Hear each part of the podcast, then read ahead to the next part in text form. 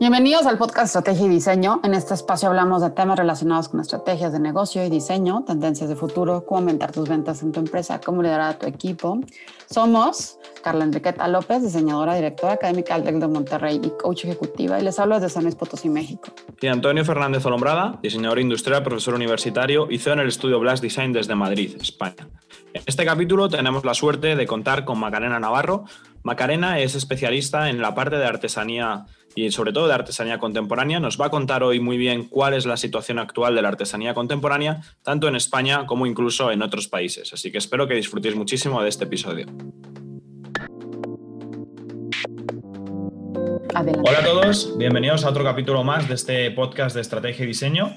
Hoy tenemos con nosotros a Macarena Navarro desde Madrid, desde España, y Macarena, bueno, Macarena es experta en toda la parte de artesanía contemporánea. Ahora nos contará también un poco más en profundidad ella qué es la artesanía contemporánea. Ella ha podido trabajar durante muchos años con distintos artesanos, ya no solo en España, sino también a nivel internacional.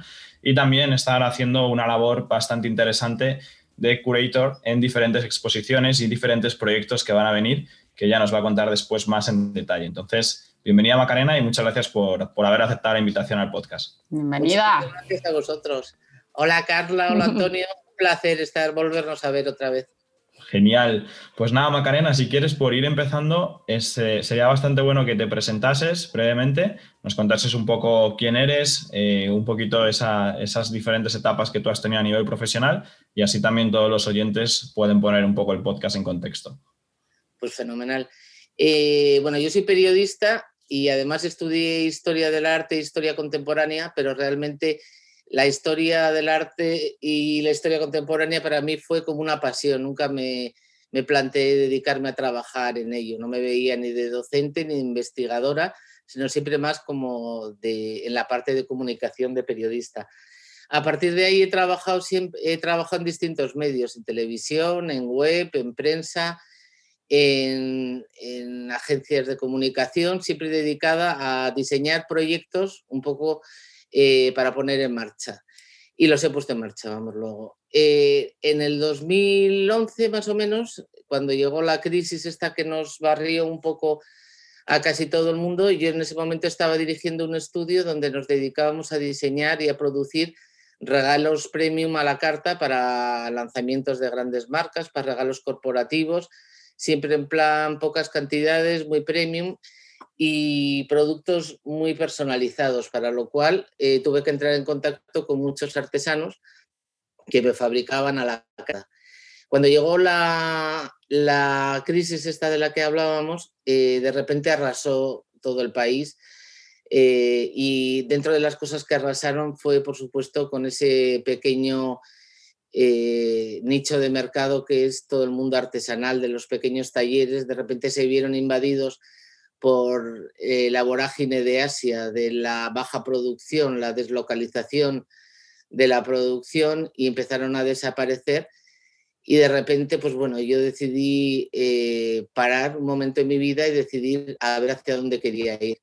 Entonces, investigando en ese momento tan como tremendo que en España nos afectó mucho, además incluso a nuestra moral, que se crearon organismos como Marca España y otras cosas para intentar un poco definir quiénes éramos, empecé a investigar un poco qué, cuál era la única salida en el mundo en este momento de crisis tan grande que estaba eh, pitando y que seguía creciendo. Y entonces eh, llegué a la conclusión que, que, era paradójico, pero que el sector de lujo estaba creciendo a, unos ritmos impresionantes, grandes marcas como Louis Vuitton, Hermès, Gucci, facturaban a lo bestia y los pequeños se iban cada vez desapareciendo más.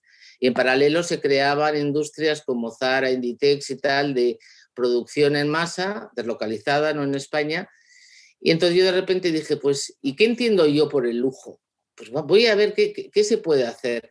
Y entonces empecé a investigar un poco qué, cuál era el concepto que yo tenía del lujo y el lujo cómo estaba cambiando en ese momento. Y entonces me di cuenta que el lujo que hablamos que estaba creciendo tanto estaba muy ligado a los nuevos países emergentes, a China, a los nuevos ricos rusos en algún país de Latinoamérica incluso, que demandaban eh, esas grandes marcas para de alguna forma también posicionarse de una manera más rápida con, con la imagen un poco como occidental de lo que ellos consideraban como de nuevo estatus. Para lo cual los consumidores de, tradicionales de lujo, de repente ya ese lujo de las grandes marcas, de los oros y tal, empezaron a como a desestimarlo y a decir que tenemos que crear un nuevo lujo. ¿Y qué es ese nuevo lujo? Nuevo lujo nos llevaba a un lujo que tuviera algo que ver con el relato de lo que estábamos comprando, de qué había detrás de cada objeto, quién lo producía, quién lo fabricaba, si era sostenible, si no era sostenible, si realmente estaba la producción controlada, si además eh, podía reivindicar un poco la marca del país, sus orígenes, su historia. Entonces, con e, todo ese tipo de, de elementos me llevaron a de repente fijarme en la artesanía y de repente en ese mismo momento volví a conectar otra vez con mi pasión de la historia como historiadora, ¿no? Y entonces pues, empecé a ver cómo estaba el mundo de la artesanía, que se entendía en España como artesanía, y os estoy hablando desde el 2010, 2011, y la imagen que se tenía en España de la artesanía es totalmente diferente a la que, por ejemplo, se tiene en Latinoamérica, y en España la artesanía estaba totalmente asociada al souvenir, a los hippies eh, que en una feria de pueblo te vendían cosas que hacían en su casa, o como mucho a lo folclórico, pero siempre como muy denostado. O sea, la artesanía era algo como que no se tenía como muy en cuenta. Y entonces empecé a viajar y empecé a visitar talleres y es que de repente eh, logré conectar con gente que de repente estaba haciendo estaba desarrollando unos oficios que nos ligaban casi hasta, en algunos casos, por ejemplo, hasta el mundo árabe, que por poner un ejemplo, para que esto sea así un poco como más coloquial, eh, por ejemplo, había una gente en Córdoba eh, que eran los únicos, son los únicos custodios de una técnica que se llama cordobán, que, eh, es una forma de tratar la piel y ellos hacen bolsos, hacen muebles, hacen distintas cosas. Esto es el cordobán, que es el cordobán, es una técnica que era en los árabes, que, eran, que aquí nos dejaron unas técnicas muy sofisticadas para cubrir las paredes, las forraban de cuero para que diera un poco más sensación de confort, pero no iban a poner, y, y entonces curtían muy bien las pieles, pero no iban a poner una piel lisa. Entonces inventaron esa técnica que le daban como distintos volúmenes que hacían como dibujos y relieves que unas veces estaban simplemente en el color liso o a veces también se podían dibujar. Era, es una técnica muy sofisticada que en España creo que quedan dos, tres personas que lo hacen solamente, por ejemplo. Y esto es, por ejemplo, en Córdoba, dentro de la judería, es un pequeño taller que sobrevive del mundo del turismo, eh, pero que ha expuesto, por ejemplo, en, eh, fuera de España, y ha trabajado para lo EVE y todo, y se están desangrando, y más ahora con el tema del COVID, y están desapareciendo. Bueno, total, que yo empecé, lo que, retomando el tema, empecé a viajar por España y empecé a hacer una investigación, la dividí por sectores de distintos temas por todas las provincias españolas y en un momento dado se ponen en contacto conmigo Cervezas Alhambra, que pertenecen al grupo MAU, que es un grupo muy importante en España de, de cervezas y que la, para lanzar esta cerveza Alhambra, que está hecha con una botella de cristal tradicional, eh, me encargan que haga una guía sobre, con una selección de los mejores talleres artesanos de España, en inglés y en español. Y entonces hice una selección, la verdad es que hemos, ya hemos sacado la segunda edición, está bastante agotado. Eh, luego más tarde me llamaron del Ayuntamiento de Madrid porque querían hacer también un poco a ver qué había en, Madrid, un poco de que uniera el diseño y la artesanía, y hice un libro que se llama Hecho en Madrid. Y luego eh, hay una empresa en España que se llama La Fábrica, que es bueno, una empresa de referencia de gestión cultural que organiza, desde, tiene una parte editorial y tiene otra parte de organizar festivales como Foto España, por ejemplo, o algunos otros que es muy, muy importante y que organizan desde hace tres años en Madrid eh, una cosa que se llama el Madrid Design Festival, que es que se convierte durante un mes Madrid como la capital del mundo del diseño. Y está todo Madrid con distintos eh, sucursales dentro de Madrid con exposiciones, talleres, viene prensa de todo el mundo, hay colaboraciones con diseñadores internacionales y españoles y me encargaron que comisariara una exposición como la exposición central de esta edición del diseño. Entonces yo ahí tenía que plantear el tema de unir la artesanía tradicional con el diseño. Para mí fue básico porque ahí un poco empecé a desarrollar yo el concepto, si queréis lo hablamos más tarde, de lo que yo entiendo por artesanía contemporánea, para ligar los dos mundos, pasado, presente y futuro. Bueno, ahora estoy con, eh, con una exposición que empieza a itinerar a partir del mes de septiembre por todo el mundo, que es una pequeña selección, una pequeña, son 60 piezas que van a, a viajar por todo el mundo y que es una representación de la artesanía contemporánea española.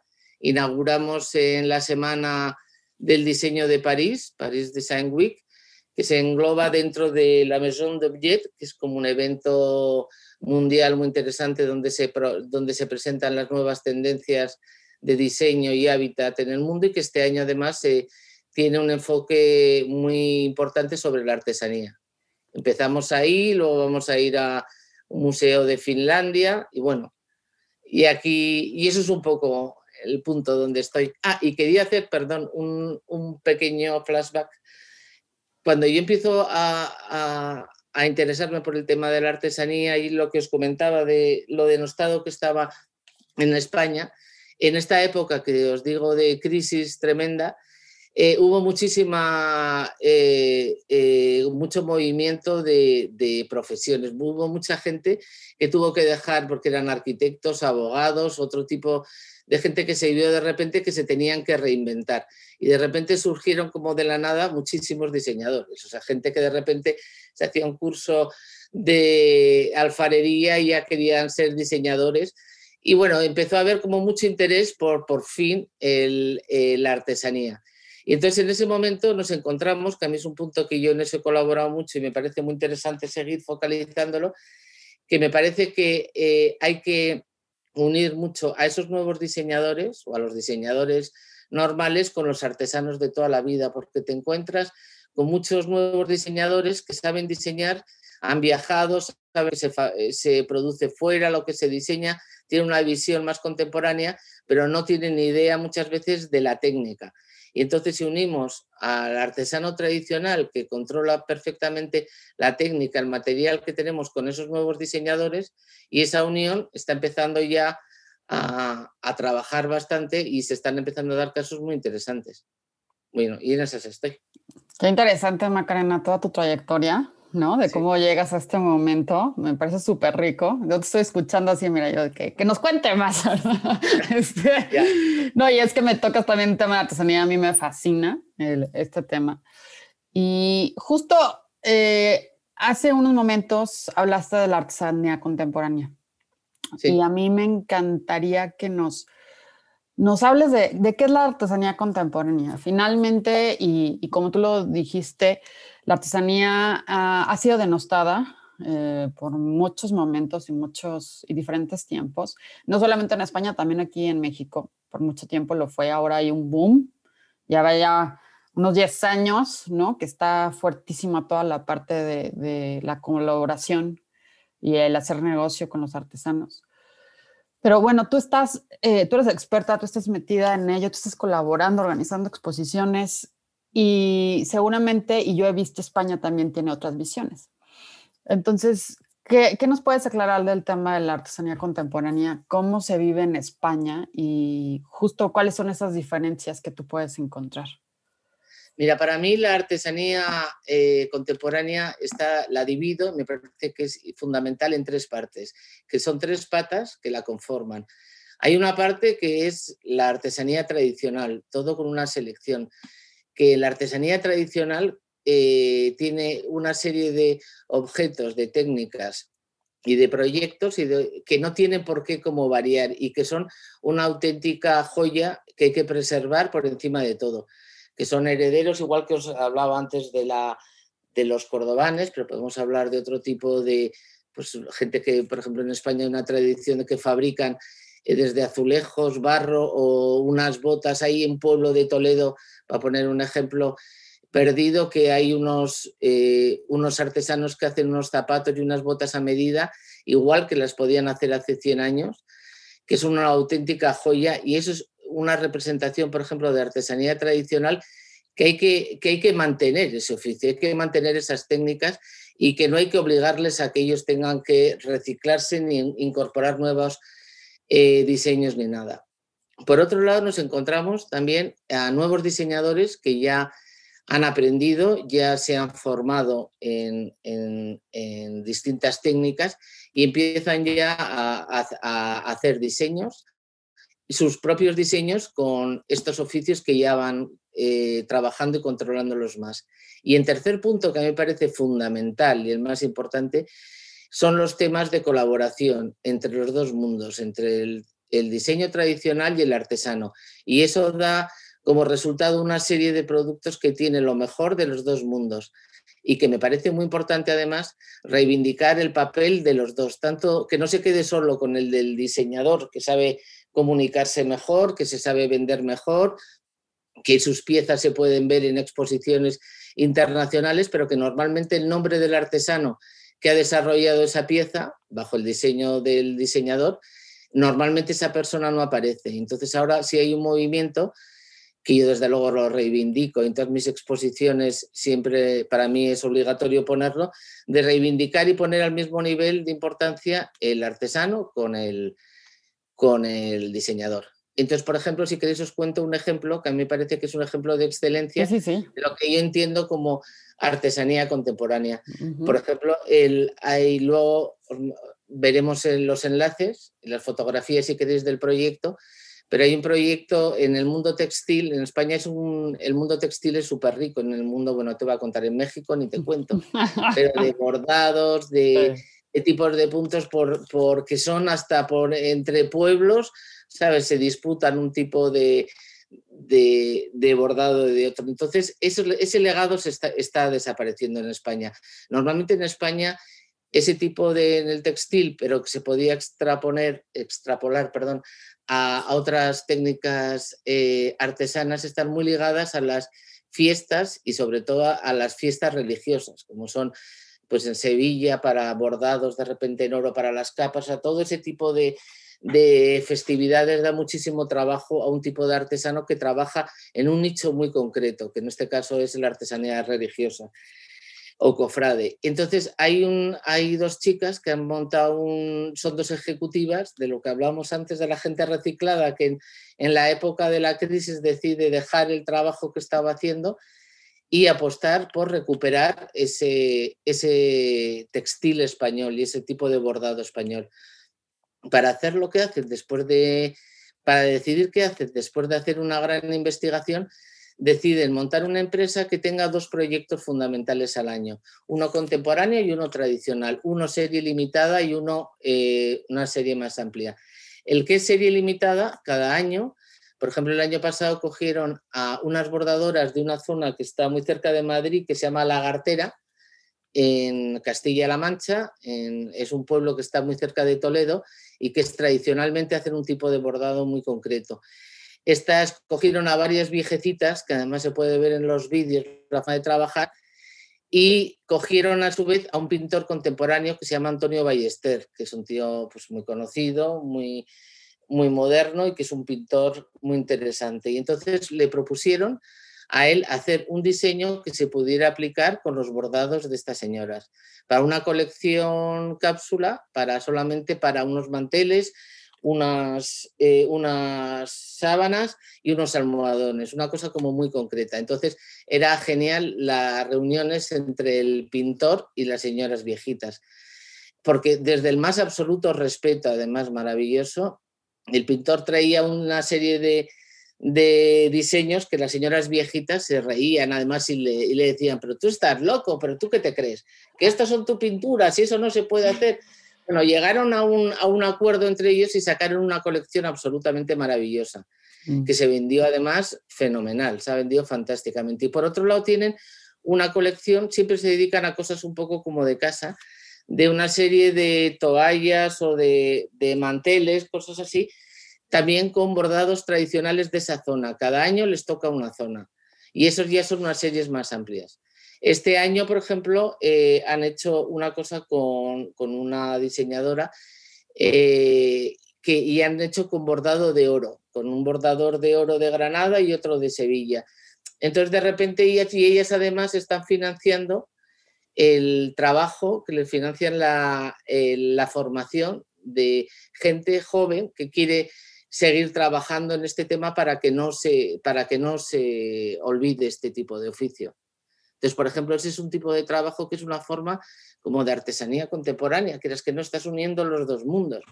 Artesanía contemporánea también son distintos diseñadores que están trabajando también con, con artesanos. O, por ejemplo, pues hay artesanos como, pues se me ocurre ahora un señor en, en Úbeda, que es un pueblo de Jaén, de la España profunda, también con mucha influencia árabe, que este señor es especialista en recuperación de artesonados mudéjares, por ejemplo. Ha mm. trabajado en, la, en la Alhambra y todo. Pues este señor ahora ya en oficina en Los Ángeles, en, Miami, trabaja mucho para el norte de Europa y entonces se dedica también a, hacer ese tipo de, de techumbres de madera con una técnica totalmente ancestral, pero adaptada a nuevos, a nuevos diseños. Entonces, para mí, que es la artesanía contemporánea, la gente saber apreciar, eh, o sea, desde el, una empresa de, que hace unas mantas, por ejemplo, de moer impresionantes, en Ezcaraiz, que es en La Rioja, con una técnica de una técnica de trabajo totalmente heredada de sus padres, de sus abuelos, de todo, y siguen haciendo unas mantas maravillosas que ahora mismo, aparte de su colección eh, normal, trabajan para Loewe, para Dolce Gabbana, hacen también especiales. Y por último, otro ejemplo que me parece muy, muy representativo y muy interesante es el de una cestera que se llama Idoya Cuesta. Esta chica es bióloga de profesión, pero vive en la mitad del campo en Galicia y hace cosas de cestería maravillosas con todo tipo de, fibras naturales diferentes. Y aparte de sus diseños, desde hace un tiempo colabora estrechamente, por ejemplo, con marcas como Loewe. Entonces, Jonathan Anderson, que tiene, que tiene una visión muy interesante, eh, en un viaje en, Japón encontró en unos, en unos anticuarios unas antiguas cestas de mimbre que eran donde pescaban los japoneses, los pescadores japoneses en el siglo XIX compró todas las que encontró, habló con Idoye y le dijo, quiero que me reinterpretes esto, pero en vez de me sustituyas la, eh, fibra natural por piel, o sea, tienes que cortármelo todo. Y entonces esa colaboración la presentaron en, el último salón de Milán y fue una auténtica bomba. Y entonces eso es la artesanía contemporánea, unir el pasado y el presente para tener un buen futuro para mí. Genial, Macarena. Pues mil gracias también por esa descripción y por todos los ejemplos que yo creo que ayuda mucho a, aterrizar el concepto, sobre todo para los que nos escuchan. Que además os recuerdo que seguramente por Instagram y por nuestras redes pongamos también esos enlaces y todos estos casos que Macarena ha ido comentando, porque así también os podéis hacer una idea un poquito eh, más interesante ¿no? de todos los proyectos. Y creo también, Macarena, siguiendo con este hilo de la artesanía contemporánea, y me parece genial todo lo que comentas de las colaboraciones, yo también soy muy pro a colaborar con, todos esos puntos, eh, creo que tenemos que tocar otro punto también fundamental, eh, ya que ahora mismo, de hecho, simplemente en, este, en este Zoom desde el que estamos grabando ya estamos en varios países y nos están escuchando ahora mismo desde, desde diferentes países, ¿no? Muchos países en América Latina y también eh, de muchísimas zonas de España. Entonces, como yo sé que la artesanía eh, se concibe de forma distinta en diferentes países, a mí me gustaría, Macarena, que tú nos des un poco tu visión de lo que te has ido encontrando, de cómo varía el concepto de artesanía, si hablas a lo mejor con España o incluso dentro de España, con qué zonas, y cómo varía si hablas con gente, por ejemplo, de Latina o de Estados Unidos o, del país que, que, que, que, tengas también ese contacto, ¿no? Sí, pues mira, por ejemplo, eh, yo lo que veo en España es que en España una gran parte de la artesanía eh, ha cambiado, o sea, producía como ese tipo de artesanía para el uso cotidiano, hasta que llegaron eh, los materiales más novedosos en los 60, 70, empezaron a llegar eh, nuevos Duralex o, por ejemplo, para temas de cacharrería o nuevos materiales. Aquí se utilizaba, en, por ejemplo, para temas de comida, los, lo que ahora nos parece que es como de adorno, se usaba de fuentes, de, bandejas y todo, se utilizaba como de uso cotidiano. Entonces, la artesanía era un poco eso. De, eh, la artesanía en España también eh, es muy diferente por cada una de las regiones, pero es diferente en cuanto al diseño que podemos encontrar porque está muy ligada siempre al medio natural desde donde se desarrolla. Eso me parece también muy interesante. Si estamos en una zona donde hay mucho castaño, por ejemplo, pues habrá hay un tipo de cestería muy típico con ese tipo de material.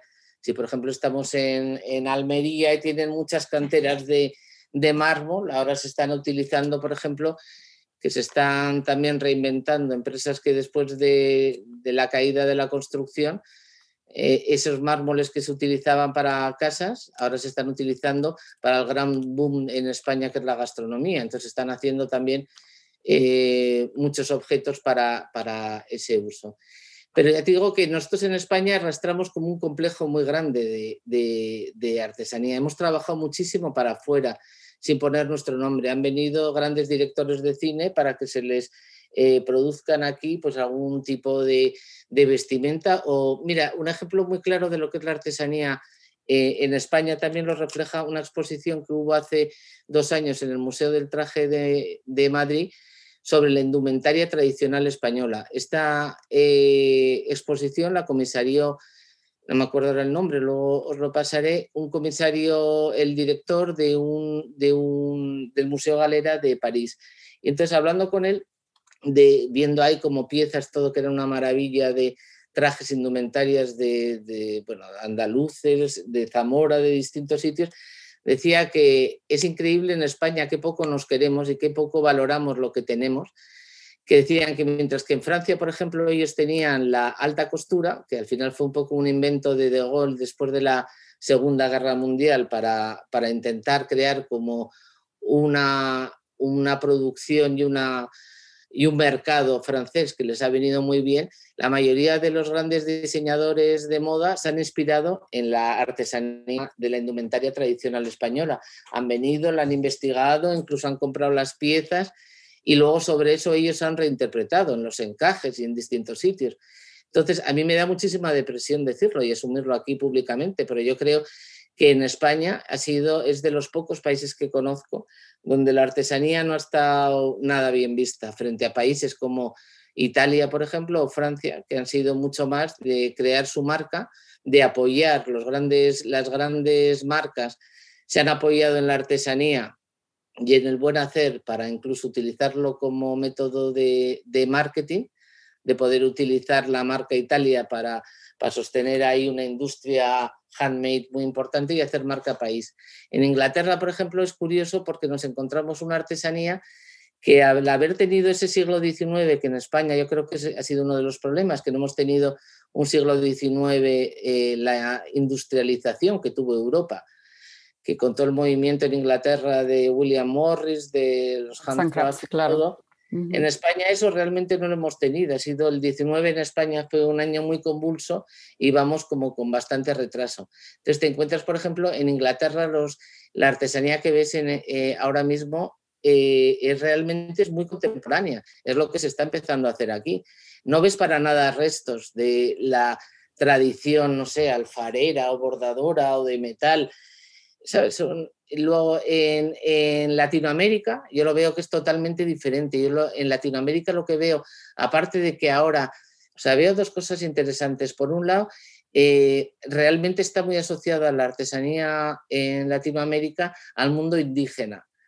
Y de alguna forma yo lo que veo es como que son, eh, se están haciendo muchísimas acciones, que eso me parece muy, muy interesante, cosa que en España no se está haciendo, pero siempre como el aspecto que me da a mí es un poco como el tratamiento de vamos a salvar un poco a, esta colectividad indígena que está viviendo como mal.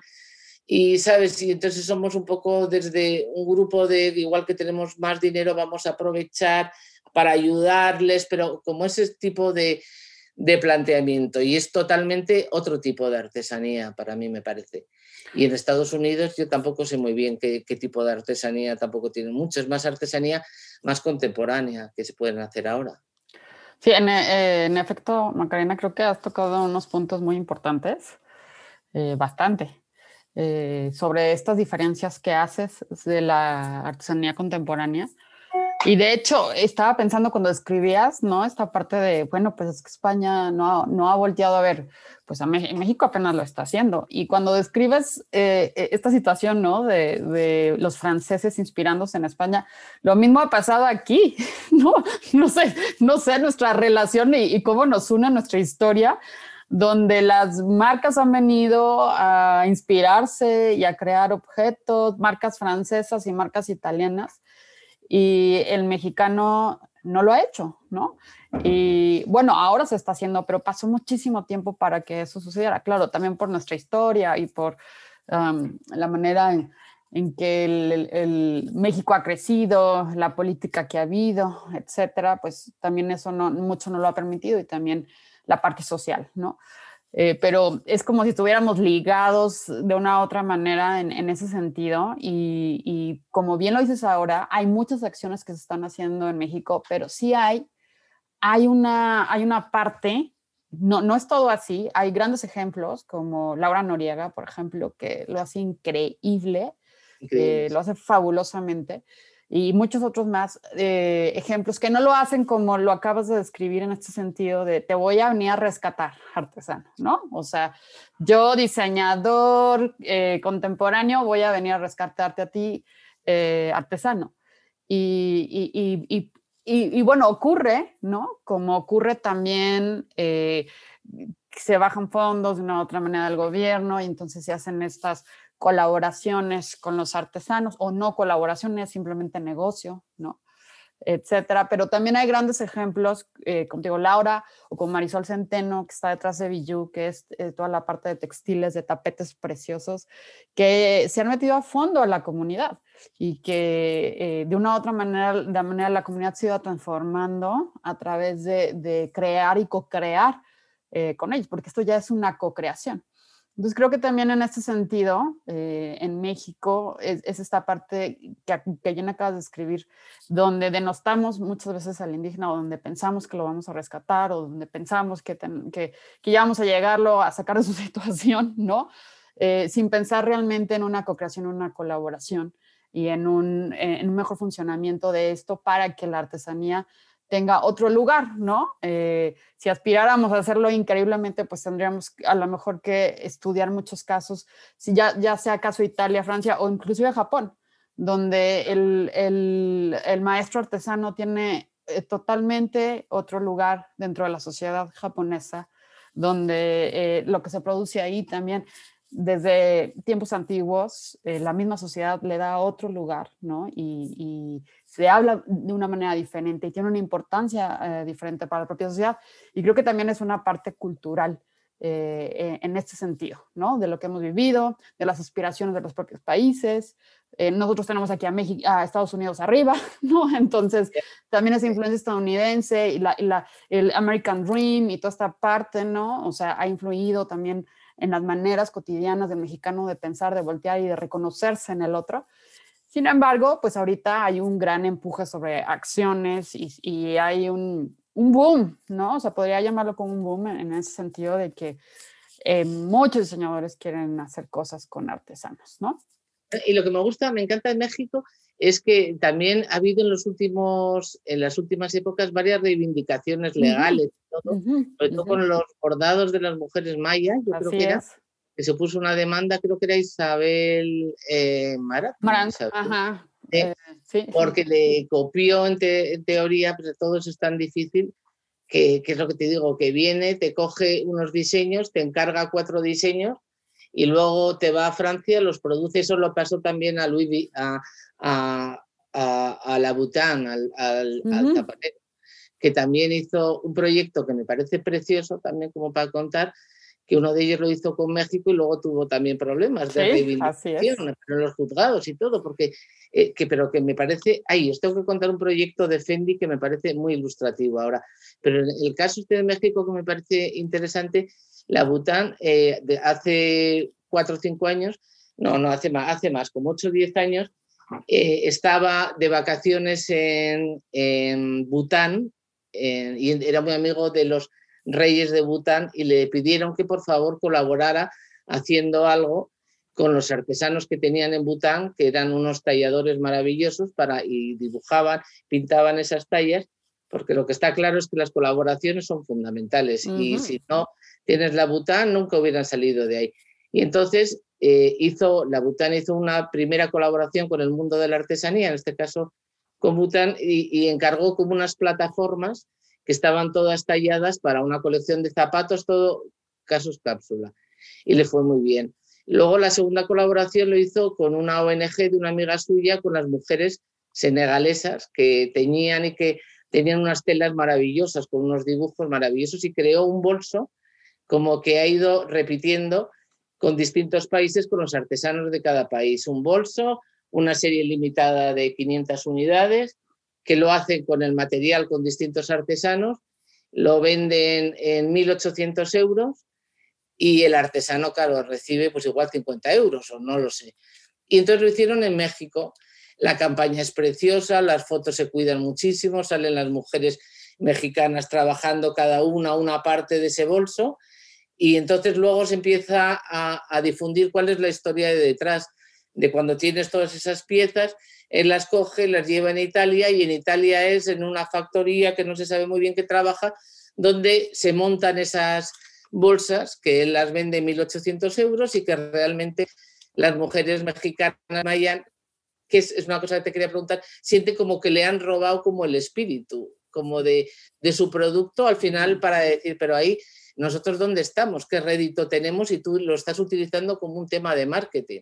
Lo ha hecho también ahora en Portugal. Entonces, una pregunta que te hago a, ti también aquí desde México es la relación que me parece interesante que tienen los artesanos con el producto que trabajan.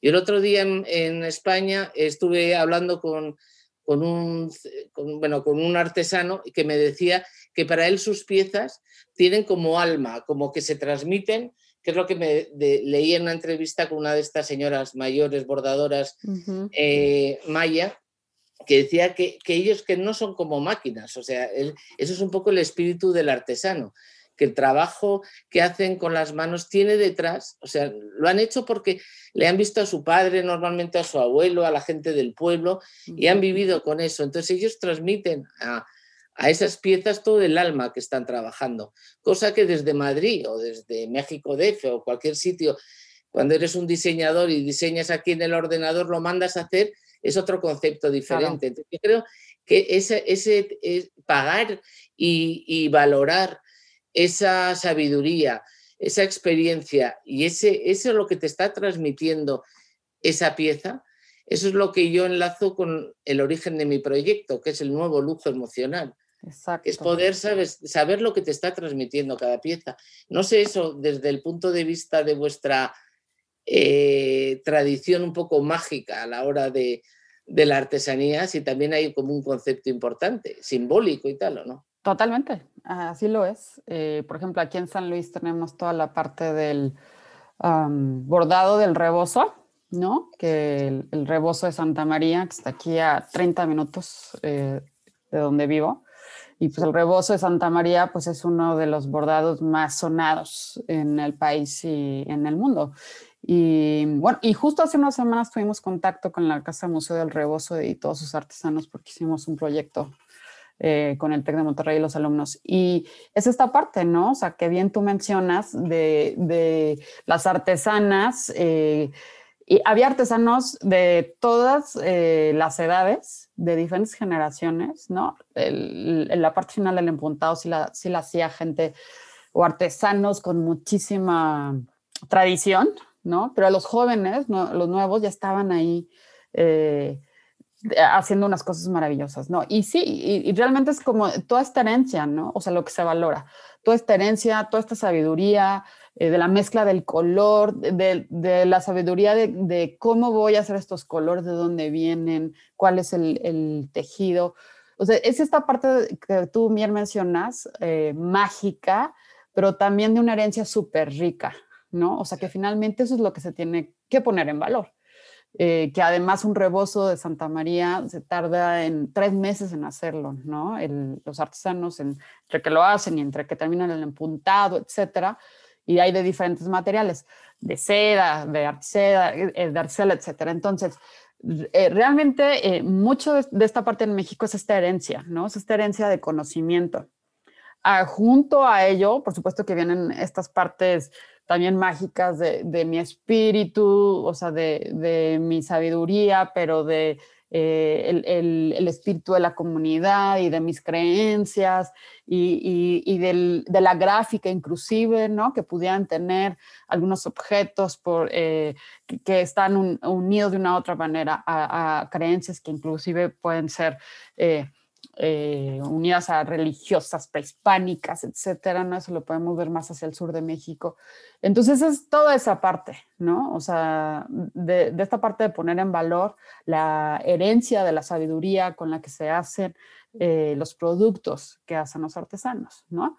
Entonces, eh, y que es, en, esto se ha trabajado bastante y creo que yo lo aplaudo muchísimo, ¿no? Que, se está accionando y que desde diferentes aristas en México se le esté dando esta importancia y, se esté trabajando en ello y, eh, existe esta artesanía contemporánea, pero existe también esta artesanía tradicional y que se vea la manera de cómo se puede posicionar y poner en valor, ¿no? Que es finalmente, pues, eh, lo más importante y lo generoso es la co-creación que puedes hacer y el comprender al otro, ¿no? O sea, eh, en, su sabiduría, en su herencia, en, su momento, en su lugar, eh, en, su quehacer, eh, en, lo que ha heredado y en lo que ha vivido, poder comprenderlo al otro y entonces co-crear cosas que, definitivamente pueden agregar valor a, la sociedad, ¿no? Y pensando en, un diseño con el que, seguramente los tres aquí estamos de acuerdo, que, que tiene que ser un diseño duradero, ¿no? Y que la artesanía eso es finalmente, ¿no? O sea, si estamos hablando de, nuevas tendencias, nuevas condiciones sociales y de nuevas propuestas de diseño, que no, que, estamos de acuerdo que, que, no queremos diseño que se tira ya y que se usa de un día para otro y que no agrega valor, pues si volteamos a ver toda esta parte artesanal justo, ¿no? Con la que hemos convivido y hemos denostado en muchos eh, momentos y que las, hemos hecho a un lado, justo, eh, justo eh, todas estas creaciones son creaciones duraderas, ¿no? a mí me parece que además en el momento que estamos viviendo, además muy con todo este dichoso COVID que estamos todos, que nos hemos dado de bruces con muchos problemas también, nos damos cuenta que el tema del, del consumo sostenible y el consumo responsable de poder valorar, poner en valor o no la parte filosófica del producto o del diseño, saber dónde se fabrica, saber que lo que tú estás comprando realmente eh, no está, aparte de que está colaborando a que una zona, que la gente pueda seguir viviendo en las zonas rurales y se siga manteniendo y a la dignidad, que puedas controlar y decir cuánto se está fabricando, 100, 200, 150. O sea, yo quiero controlar que no están ahí niños trabajando, por ejemplo, eh, malviviendo, que no se tiene ese, esa mentalidad que yo creo, no sé, yo, creo, yo confío que dentro de las cosas buenas que está viendo, de no tener que, de luchar contra el consumo, de tener que comprar todas las semanas algo, aunque te cuesten ya camisetas de 5 euros o de 5 dólares o de, o de 10, que es una especie de consumo eh, compulsivo, que pongamos como nuestro objetivo en dar valor a las cosas. Es decir, voy a comprar una cosa y que sé que me va a durar, yo no sé si toda la vida, pero me va a dar mucho. Y además sé cómo está fabricada. Y sé que está normalmente fabricada con, con métodos sostenibles, con materiales reales de la zona. Y que, no, que igual no, la gente lo que pasa es que tiene como miedo de pensar que si se acerca a ese tipo de artesanía que estamos hablando van a ser cosas hipercaras y que lo vamos a dejar todo. Yo cuando hablo del nuevo lujo me da como miedo también como dar la impresión de que los productos de lo que hablamos del nuevo de lo que significa la artesanía contemporánea tienen que ser objetos de unos precios estratosféricos y que no, que no es así.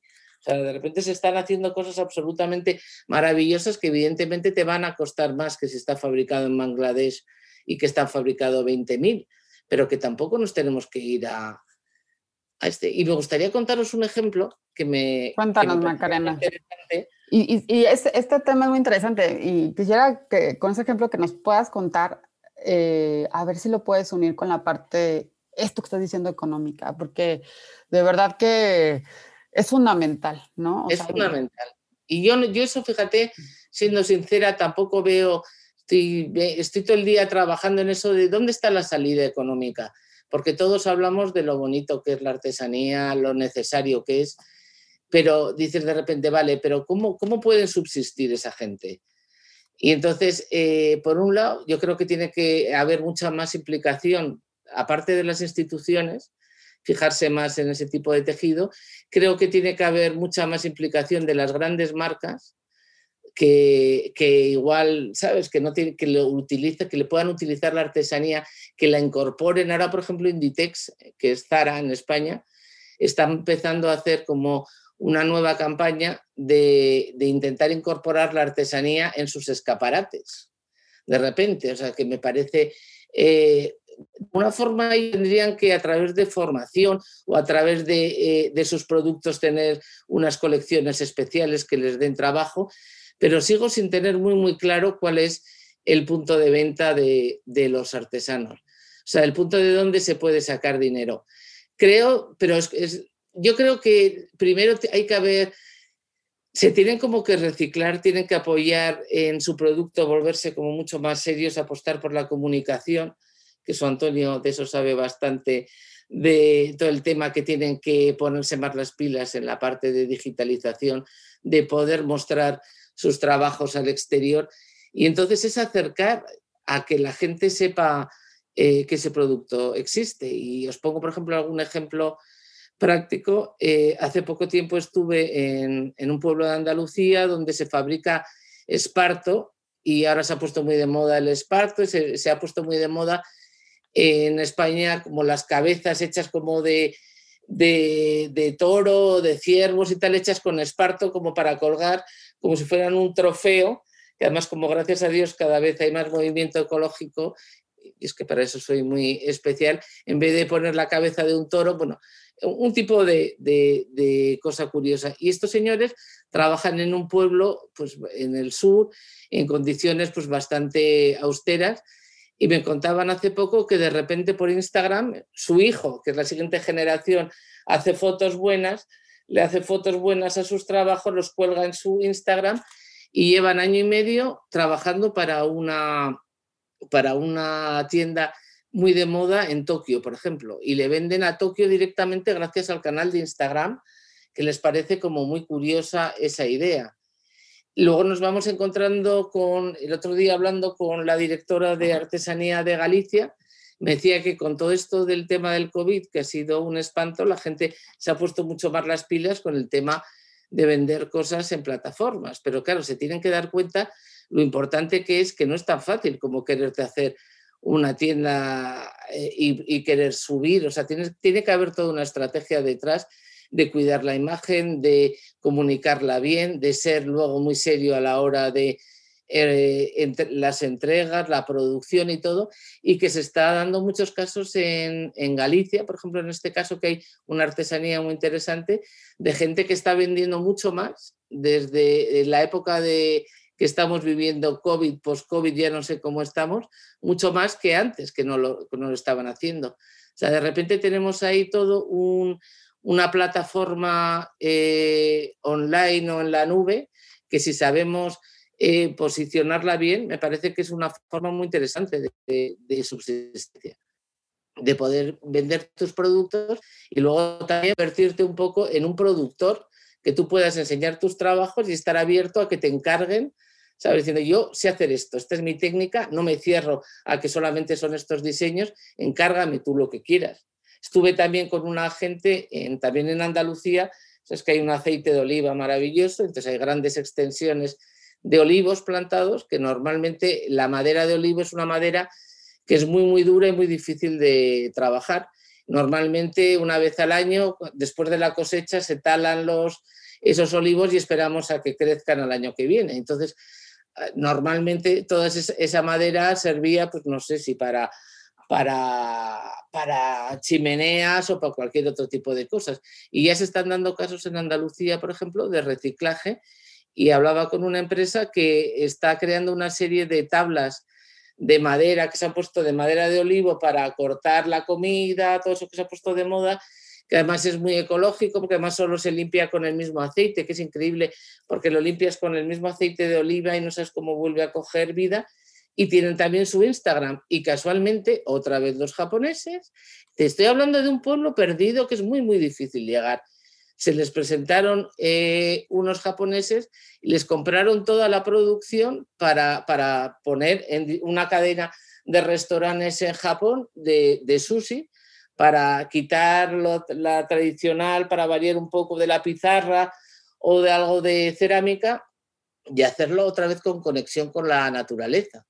O por ejemplo en León, en una parte de las montañas de una zona de León, eh, hay un pueblo que es el único que sigue eh, fabricando, produciendo unas mantas que eran la manta un poco, no sé si del pobre, pero bueno, sí, del pobre, ¿no? Eh, que, con el que viajaba tradicionalmente, que era una, una manta de una lana de, de, una oveja merina, que es tradicional también en España, y que es una manta muy tupida y que da mucho calor.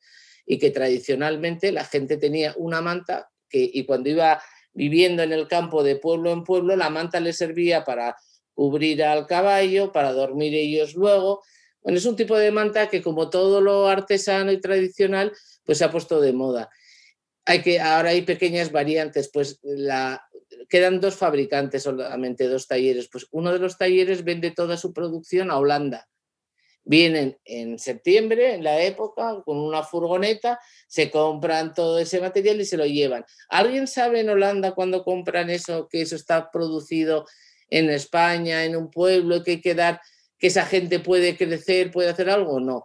Esa gente, por ejemplo, de ese pueblo que te digo, se ha puesto las pilas para intentar de repente decir, ¿cómo comunico bien? Si ves sus páginas web, te puedes morir.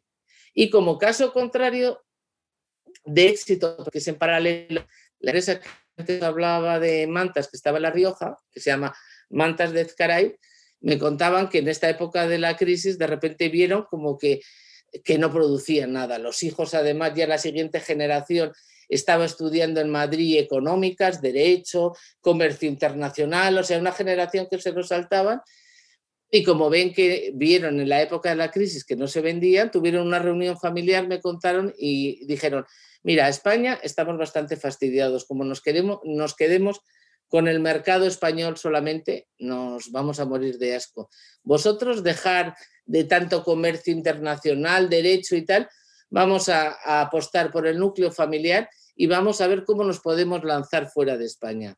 Y fueron a la Maison d'Objet, lo que te decía antes, en París, que es, hay dos veces al año y es como donde se reúne todo lo importante, y me comentaban que cogieron una furgoneta, la llenaron todo de mantas que son espectaculares de todos los colores, no sabían hablar ni inglés ni francés, y cogieron un stand blanco y lo llenaron con todas sus mantas. Oye, a partir de ahí, el 70% de su producción actual es, internacional. Empezaron ahí, fue, entonces se tuvieron que lanzar. Y entonces ya me vamos a dos ferias al año y, tienes que conectar fuera de España, tienes que sacar, eso no sé si os pasa en México, tienes que coger y ahora es una empresa, entonces tienen dos secciones, una, yo produzco mis, mis diseños y los vendo y luego tengo una parte que esto es lo que sé hacer, a ver, encárgame tú y te hago colecciones para distintas marcas. Y entonces esa empresa ya ha sabido evolucionar, ¿sabes? Se ha profesionalizado más. Sí, hay casos súper similares. De lo que cuentas, hay casos súper similares en México. Y yo creo que hayas tocado un montón de temas muy interesantes, Macarena. Yo me quedo así para, para, resumir también un poco ese bloque con esa parte que comentabas de la trazabilidad, de saber bien de dónde viene nuestro producto y cómo se ha fabricado y en qué condiciones. Creo que esa es una de las grandes tendencias que vamos a ver también a futuro y que gracias al COVID considero igual que tú que se ha acelerado, o sea que también puntos positivos en ese aspecto. Y, luego todo lo que comentabas de la parte de comunicación, eh, sí que creo que ahí tienen también toda esta toda esta eh, saga de nuevos artesanos un gran reto y también un gran campo de oportunidad, ¿no? Eh, ya no solo de comunicación online, sino incluso de comunicación offline, en el sentido de la forma más presencial, ¿no?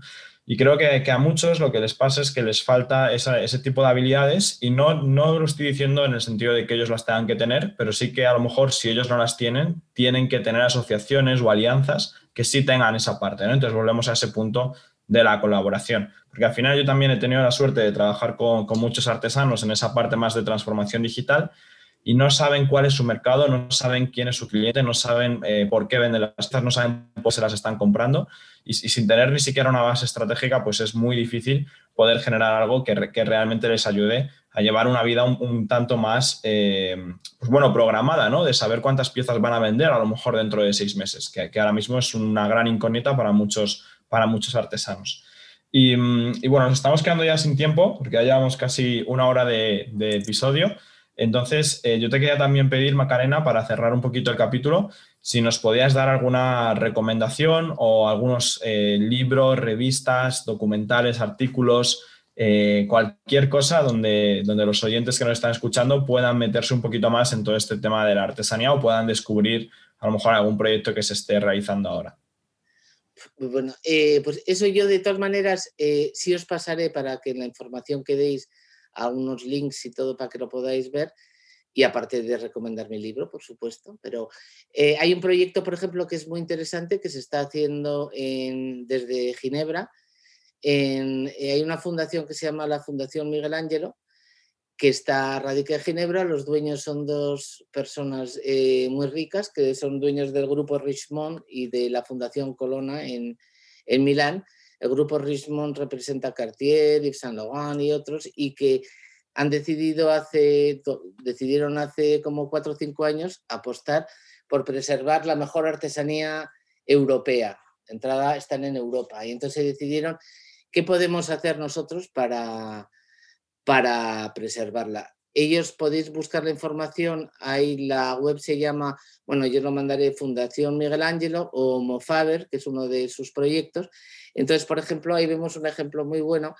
Ellos tienen varias líneas de actuación. Tienen una línea que me parece fascinante, que representa un poco lo que hablamos nosotros, pero ya más claramente lo que hemos hablado, que se llama Dopia Firma, donde eh, hacen una exposición cada año y eligen una serie de piezas que han estado producidas por un gran diseñador y un gran artesano. Esa pieza se presenta en el salón, el Salón del Diseño de Milán en abril y luego va por distintas exposiciones.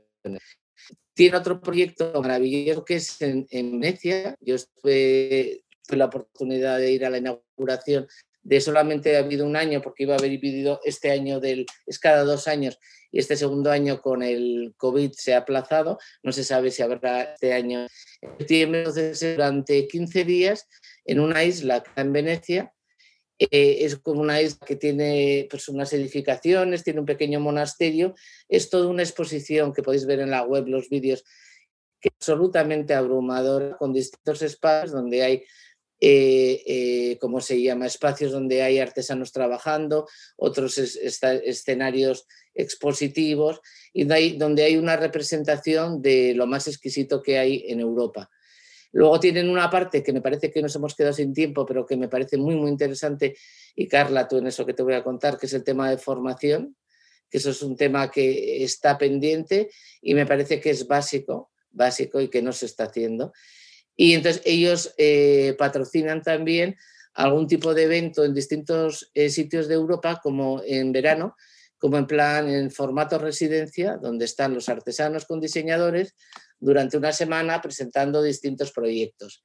Y, recientemente eh, esta gente de la Fundación Miguel Ángelo ha montado, que al final es como su gran objetivo, un portal online donde ellos van incorporando cada poco tiempo distintos artesanos de toda Europa, que ellos van, tienen como distintos embajadores en distintos países, gente es un poco de referencia que les vas aportando pues contactos de, de artesanos que, que, valen la pena. Y creo que todo lo que se puede ver, por ejemplo, ahí, ahí representa mucho lo que es la artesanía contemporánea. Ahí ves de repente ejemplos lo que hablamos de señores tradicionales, el de los zapatos que hablamos antes de, de un pueblo, están ahí, por ejemplo, representados, pero también puede estar un nuevo diseñador que este es otro tema de la artesanía, es que todo esto da para mucho. La nueva artesanía con las nuevas incorporaciones del 3D, nuevos materiales, el reciclado. Y entonces creo que, por ejemplo, ese es un tip muy bueno para que la gente lo pueda ver. Y bueno, ya yo creo que nos hemos quedado sin tiempo. Ya otro tipo de cosas ya os iré también diciendo. Buenísimo, ¿no? Es, es, fabuloso toda esta información que nos das, Macarena. La vamos a colocar en, en, la red y definitivamente estaremos al pendiente de lo que nos compartas para compartirlo, porque es riquísimo eh, todo esto que nos dices. Quiero agradecerte muchísimo tu tiempo hoy. De verdad que esto nos podemos ir, dar otra hora fácil aquí de, de estar hablando de, de, estos temas de artesanía y como bien dices, se quedan algunos en el tintero y podríamos tener otro episodio eh, para hablar de estos temas que nos hacen falta. Creo que sería fabuloso. Ahí también yo me presto a toda la audiencia quien quiera, que creo que por ahí pondréis mis redes o mi correo. Si algún, alguien quiere una consulta o quiere comentar algo, quiere más información o quiere lo que sea, yo feliz. Menciona, difundir, difundir la artesanía y cuidar a nuestros artesanos y darle el valor que tiene, que es y es un tema social, además, o sea, que va más allá del tema de la estética, que lo estamos viendo con el COVID, que está cambiando mucho. Consumo, consumo responsable, sostenibilidad, vuelta otra vez un poco a los orígenes y que la gente pueda vivir otra vez calidad de vida, ¿sabes? Y en el consumo y calidad de consumo. Exactamente. Eh, muchísima sabiduría en lo que acabas de decir y estoy totalmente de acuerdo. Oye, menciona eh, tus redes, porfa, para que te... Pues mira, sobre todo eh, Instagram es arroba handmadespain, o sea, muy fácil. Eh, luego eh, mi página web es macarena-amano.com y Facebook no porque solo lo utilizo más a nivel más como personal entonces en plan profesional lo separo un poco. Buenísimo. Y mi correo electrónico, si a alguien le interesa, es mnrchms.gmail.com. Son mis iniciales o Handmade Spain.